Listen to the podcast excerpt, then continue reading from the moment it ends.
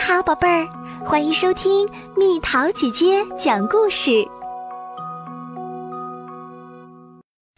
弗洛格堆雪人。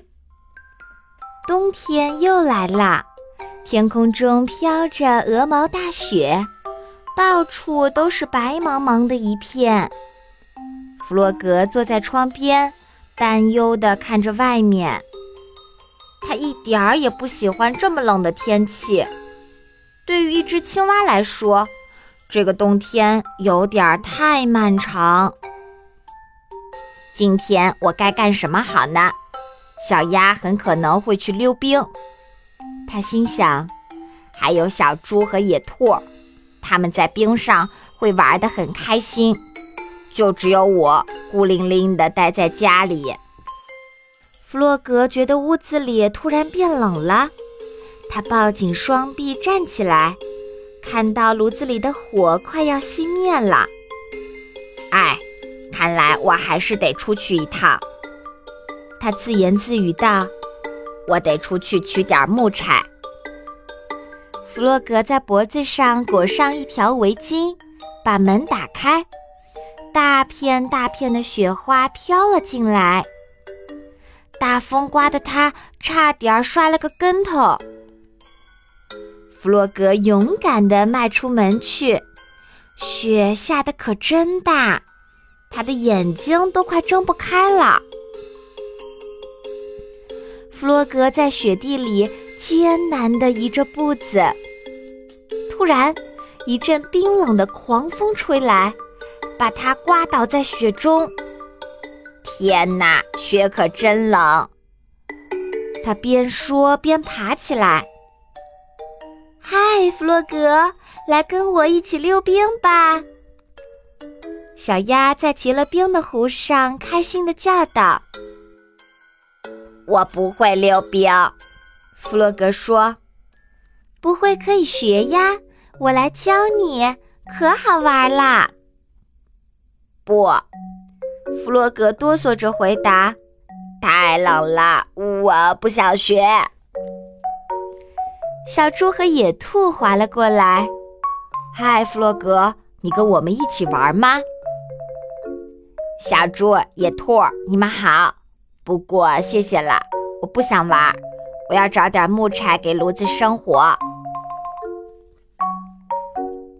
太可惜了，野兔说：“冰上可好玩了。”我觉得不好玩，弗洛格说：“我不会溜冰。”而且我只是一只光秃秃的绿青蛙，我快冻僵了。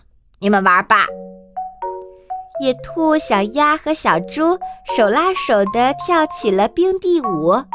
不一会儿，他们就笑着溜远了。弗洛格觉得很孤单，他只好冒着大风继续往前走。终于，在树林边上。他找到了可以用来生火的木柴。除了我，大家都喜欢这种冷天气。弗洛格心想。他拾了一堆木柴，然后往回走。这时，有一道明亮的光线透过云层，穿过大树光秃秃的枝丫，落在了他的脚上，暖融融的。啊，是太阳出太阳了，好棒啊！弗洛格高兴地大叫，他的心情一下子就好多了。我知道该做什么啦，我要堆个雪人。他放下木柴，滚了个雪球。他一边跑一边滚雪球，很快就暖和了起来。不一会儿。弗洛格就滚出了三个大雪球，这很容易，因为他家周围全都是厚厚的雪。弗洛格把雪球挨个堆起来，拿了两块小石头给雪人当眼睛。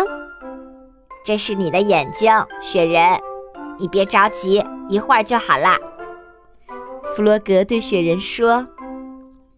他马上跑进屋，在地下的储物室里找到了想要的东西：一大张纸和一根红色的胡萝卜。弗洛格用纸折了顶帽子。雪人，这是你的帽子。弗洛格朝窗外的雪人扬了扬，大声喊道：“这胡萝卜就是你的鼻子，你喜欢吗？”弗洛格拿起帽子和胡萝卜就向外跑，经过门口时，又顺手拿了一把扫帚。弗洛格给雪人安上鼻子，戴上帽子。左看看，右看看，雪人，你看现在好多了吧？不过还缺点什么东西。弗洛格想了一会儿，哦，我知道了，等我几分钟，我马上就回来。弗洛格跑到湖边，他的朋友们还在溜冰。他在湖边的树下找啊找。终于找到了他要找的东西。弗洛格气喘吁吁地跑回来，雪人还在等着他。弗洛格举起手中的树枝，开心地对雪人大喊道：“看，雪人，你的胳膊来了！”他还给雪人安了个嘴巴，把扫帚放在雪人手里。然后把自己的围巾给它围上，这样你就不会觉得冷啦。他歪着脑袋看了看，可是你看起来不是很高兴的样子。弗洛格小心地调整了一下雪人的嘴型，看，现在你笑啦，真神气。我帮你转个身吧，这样我透过窗子也能看到你。弗洛格很高兴，他离开雪人，拾起生火用的木柴进了屋。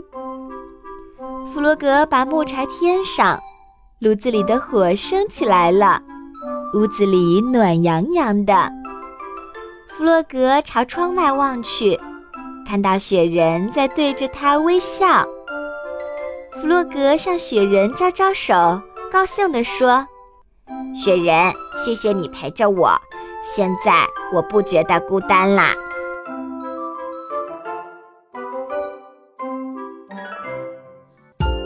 好了，宝贝儿，故事讲完啦。想和蜜桃姐姐做朋友，就在喜马拉雅中给我留言吧。